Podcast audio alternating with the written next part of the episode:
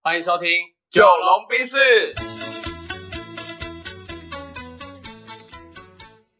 我是九零后我。是阿龙。那这一集选什么料呢？自己因为过年期间嘛，过年都快到了，那我觉得很多的三姑六婆啊，然后七大姑八大舅又开始问说，哎，要结婚了没？要买房了没？嗯对，那我想要聊聊买房这一件事情， ，OK，然后也分享看看周遭有没有什么有趣的买房的故事，这样。你是买房派还是不买房派？嗯，我其实是一半一半。哦，一般人怎么说？我觉得在年轻的时候先不买房，哦对，然后到了 maybe 我自己的设定是四十五岁哦，甚至五十岁，我才会出手买房。嗯，但这个年年纪它不是一个绝对的指标，对反而我觉得是你的钱够不够买房。对，对，然后我觉得如果是要买房，我自己至少要能买得起半间房子，我才会买房。哦，OK，对，对，我的想法是这样啦，啊，当然也会根据每个人的动机不同啦。嗯，对啊，你呢？你是买房派还是不买房派？哎，我觉得我刚好跟你有一点相反，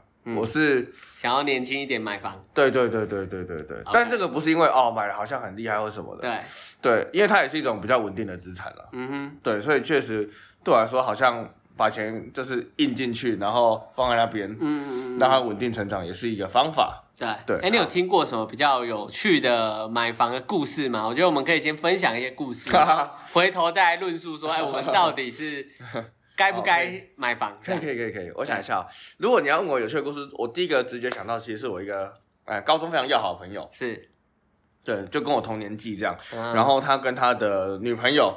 嗯，还还没结婚，还没结婚，好、哦也可以算未婚妻了啦。 ，OK，对，然后呃，他们我先讲一下他们的资讯啊，呃，两个都是在外商公司工作，嗯哼，然后我的朋友年薪大概三百，嗯然后他的女朋友年薪大概一百，嗯，对加起来一年大概有四百的收入，对，四四百的收入这样，对，然后他们在呃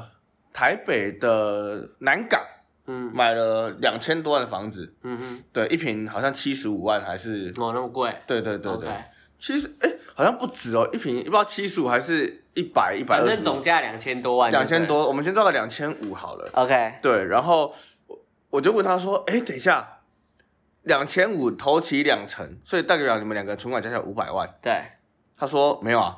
我 说，呃那你头期再 贷款，对对对啊，那你投起你是怎么去做？对，他说，呃，我女朋友他妈他爸妈赞助。就先挺一下呢。我说哇，你很有种哎、呃，因为人家爸妈赞助出钱的话，讲话弄了他昂虾。对啊，对，那你都不怕你自己就是哎，例如说哪一天被人家就是赶出去了。赶出去啊或什么的？我说那你的那个是共同持有还是什么？他说全部登记我女朋友名下。嗯我说那你房贷照付？我说呃对啊，嗯， 干好硬哦，我我觉得他很有种哎、很有种。我说因为他是一个很审慎思考的人。可能是他真的认定了他们两个的关系，或者他们也也已经有一些承诺了啦。我觉嗯得有可能啊。他讲了一句我觉得很屌的话，嗯他说我顶多就赔到这两三百万。嗯，但我获得了一间房子。啊，没有没有，他后不会后打，因为是女女朋友的名下啊、就如果最后分手的话，哦，他说没差，我就顶多当做是亏损两三百万，我一两年就赚了回来了。啊，可是他如果一直付付付付到最后都付快完了嘞，对不对他说就当他认赔，哦？OK，但我觉得他最屌的是下一句话，他说，但我相信我女朋友一定明白我这个人比两三百万还有价值对哦，对很有信心的。对，因为他他认为重点都还是在自己的价值身上，啊，对对对，，这些都是附属附属就的，是又理性又感性的。对对对，嗯但我只能说，我觉得他蛮有勇气的啊，就是你跟这个人还没确定要约定终身，然后你就陪他一起付房贷。嗯他说啊，就当付房租啊。我说哦、你房租一个月付三四万五，那你住很 好，很好哦。哦， 对啊，嗯蛮酷的哎嗯蛮蛮酷的，蛮酷的，蛮好，酷的。然后因为我是一半一半嘛，啊，你是比较坚定要在年轻的时候买房这样、嗯啊。我们来分析，就是我觉得你可以先多论述一下为什么你觉得年轻要买房，然后你觉得这件事情对你的好处跟坏处， OK，好好不好？呃，其实我一开始对这件事情是没有什么想法的，对，但直是到最近开始思考，是不是？因为主要是我我自己的家人吧，嗯哼我有个亲戚，他算是对于房地产非常熟悉比较有研究这对样。对对，嗯哼然后我觉得如果可以跟着懂游戏规则的人进场，嗯嗯你可以减少掉前面那一段，呃摸索跟跌倒的时间，对你可以比较快的去累积经验值。对，所以我比较倾向，我应该说对我来说，这种比较大的资产的类型哈，嗯一定是你能越少跌倒，或者是你能越快了解这个游戏规则嗯，是最重要的。没错，对，所以那我如果身边有一个已经手上拿着攻略本的人，那我为什么不要跟他一起打怪打怪？对，一起打怪。就吃他的经验值。对啊，就算我真的会跌倒或什么，我也不至于太惨。 ，OK OK 哎 OK，，对对对，我 我所的以想其法是这实样。有一部分的原因是因为旁边有一个大师对可以带着你一起这样。对对对 OK，然后也因为这样，所以你会希望在年轻一点学习，然后透过实践的方式去获得一些经验。对，呃，所以这个其实那反过来说，如果没有这个大师的出现，可能不会让你想要在年轻的时候买房。哦，确实哦，确实哦，确确实实哦 OK，嗯嗯嗯。那你买房的，你以现在的考量，好，除了这个大师以外，那你是用什么样的动机呢？一方面是学习，哦一方 OK，面是、嗯嗯嗯，你是想要有自己的房子住，还是说你是想要透过这件事来投资？嗯还是强迫自己储蓄？哦，我觉得你有没有问问题，就是一层一层往下问。好对，啊，因为我其实是一个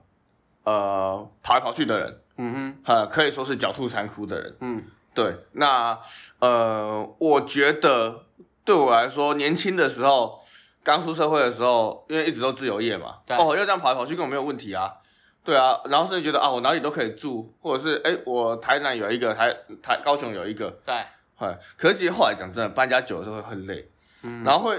例如说啊，像我在高雄住一年之后，我就搬回台南了，嗯那我对这个城市其实讲真没什么归属感。嗯对，那我觉得现在的我比较想要有一个啊。呃安定的感觉。，对，定下来有一个你确定回得去的地方。嗯，啊，你暂时是跟家人住在一起，可是你会想要有一个独立的空间。对对， OK 确实会，因为我我我是一个比较需要一个自己个人空间的人。嗯，可能是因为你的工作时间关系。对，之前听阿龙说他半夜比较有灵感，对对 对所以对他对，可能怕吵到家人。嗯对啊，这倒是真的。嘿嘿嘿 o k 对，，所以这是我的想法啦。嘿嗯，所以就是安定，对，可以说是安全感。嗯嗯，可以这么说。嗯，然后储蓄的习惯，我觉得以我对你的认识，可能它可以让你有强迫储蓄的感觉。，对，强迫储蓄。就是你因为有这个担子在身上了，你可能会更有目标的去把这个钱存下来，对甚至被强暴直接被扣走这样。 对，因为像举个例子好了，我我会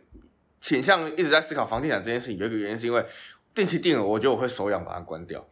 靠，还有这种事情？就是买股票定期定额，我觉得我会手痒把它 关掉干。，OK，对对对，嘿，就是我还没养成那个自律的纪律。啊！但是定期定额它本来就不需要你去理它，你知道吗？对所以有一些人很贱的，我都说你设定完之后你就删掉。对，我觉得我们对但下是一你会你会看对不对？我我们下一集可以来谈谈一下欲望跟欲望这件事情可，以可以，因为可以可以欲望就是很反人性嘛。对啊，对对对也对不是对。欲望反人性，而是欲望它就是人性。啊，对，它就是人性。但是很多时候呢，对抗欲望你如是对，因为我之前有看过一个很有趣的书，我觉得在下一集可以讲。他是说啊，我们我们人啊，其实那个最大最大最大的决定关键，它是在你的基因，所以未来的医疗它都往基因工程去切。嗯，他说基因跟我们其实不一定是好的朋嗯友，不一定同一阵线，因为你的基因它要的就是持续的传宗接代、传承，嗯让这个物种持续在世界上活下来。对对对。所以你看，我们人为什么会一直喜欢吃？为什么会有吃的欲望？因为你越胖，对你的基因越好。哦哦哦哦。对，它哦它的基因越好，不是健康哦，而是你瘦，你一定会死掉。对，但是胖的话呢，你的基因有足够的养分，嗯，它可以有更高的几率活得更久，它可以对呃躲过这种什么饥荒啊，或者是寒冷的天气，因为脂肪可以保暖，嗯所以其实基因可能有时候就是会这些欲望、这些基因的这种决定因素啦，会让你呃过得不一定是适合你自己的这种人生这样啊。嗯对对嗯对，嗯那本书还蛮有趣的。对好，然后回到刚刚讲的，就是你觉得。呃，用买房子的方式强迫存钱，会比你用定期定额扣款投资股票的方式更能适合你自己。对，因为某种程度上背背贷款这件事情是一个惩罚。啊，对对对，因为你你你没缴你会被惩罚嘛，应该这样讲 OK，OK。但你定期定额你没扣啊，就是不继续扣而已。那如果今天这个房子啊，你买了之后，它跌了百分之二十呢？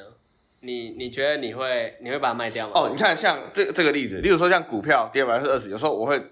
坐不住，我想把它卖掉，对可是房子不是那么容易卖掉的。对，对对对，所以所以如果房子跌了之后，你可能也卖不掉，你也不会去卖它。对，然后也不是短时间可以卖掉，搞不好就撑过那一个动荡期。啊嗨嗨嗨嗨 OK，嗨，对，我的思考是这样子好啊。好，所以哎阿龙他是年轻要买房派，对对对啊，我呢是一半一半，然后我这一半一半更多的我的逻辑推理跟论述，我来分享一下好了。我觉得常常在听到人家说，哎、要不要买房？嗯你要不要买房？我觉得这个问题啊，它其实是有一个第二层的 OK，呃 question 在里来面。来来来来，它第二层的呢是，你买不买得起房？而嗯，不是你要不要买房。对对对因为对靠我有钱，我要买我就买啊。所以通常你在犹豫或者在思考要不要买房的时候，它有一个第第二层的这个问句是：我到底买得起多少钱的房子，或我买不买得起，付不付得起？嗯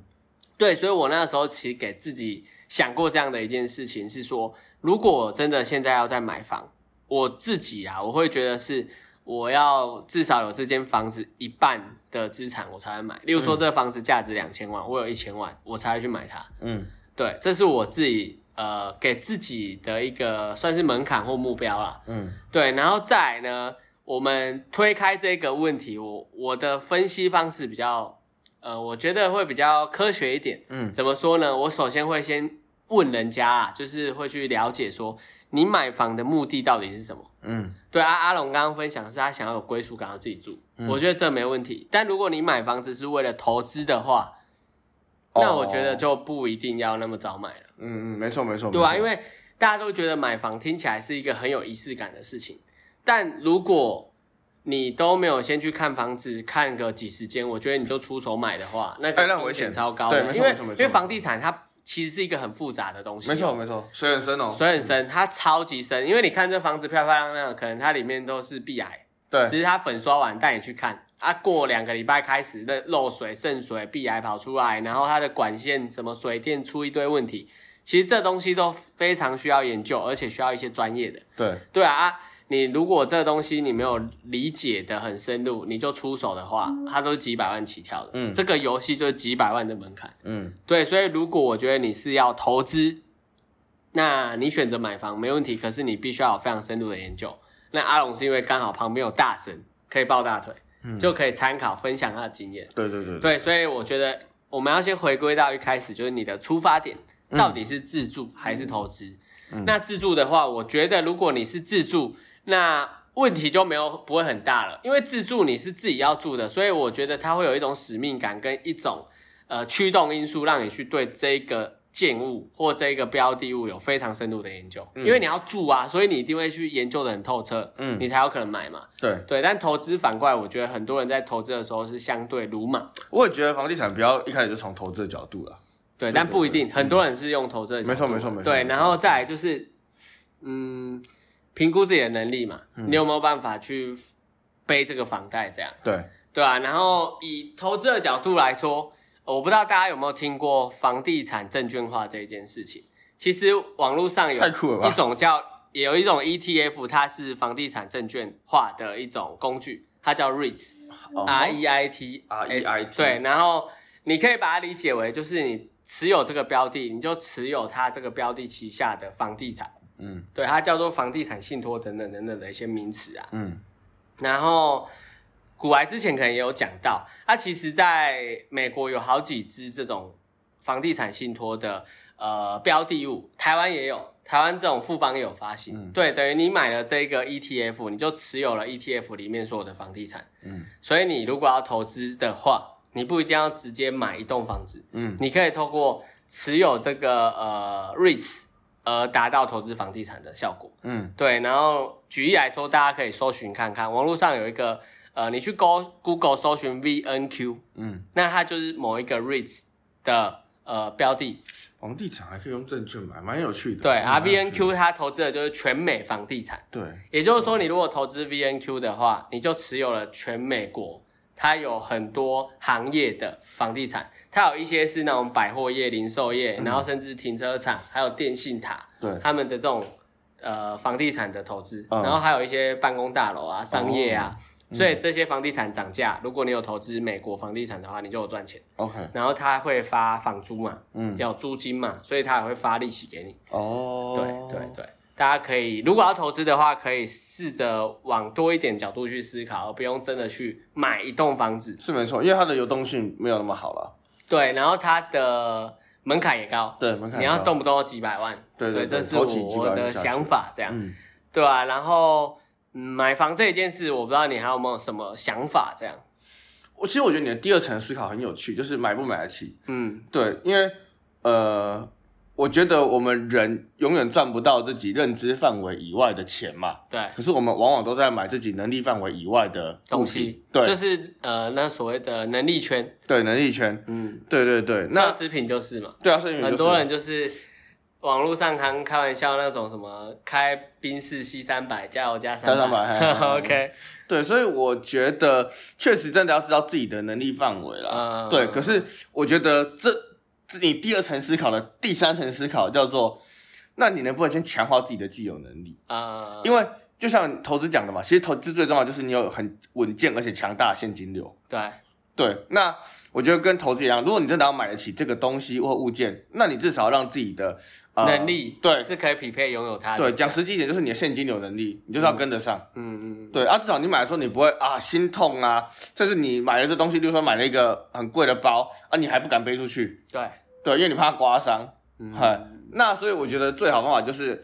呃，虽然这这句话很八股啊，但我还是真的觉得投资自己这件事情是最实在的。对啊，就是你现在如果还没有钱的话，你就花时间投资自己，对，这是最有效的。就是你不够强。大，就让自己成为那个强大的人。对，然后虽然我目前是没有打算买房，对可能是因为我家庭关系，我刚好也还有地方住啦。对对但是我不得不为房地产，呃，做一些事情，就是房子它相对于股票来说，我觉得它有一些差异。嗯，举例来说，你不会因为呃房子下跌你就卖它嘛，嗯但股票下跌很多人就会卖。嗯那你也不会因为这个呃想要随时买卖都能操作，因为房子你很很难可以随时就交易，但股票又可以，所以其实以这两个股票跟房地产的资产来对比的话，它看起来会更稳，但我觉得更稳的原因不是它本身，而是我们人对它的感知或者对它的应对方式。对对对，所以如果你用投资投资房子的方式投资一个好的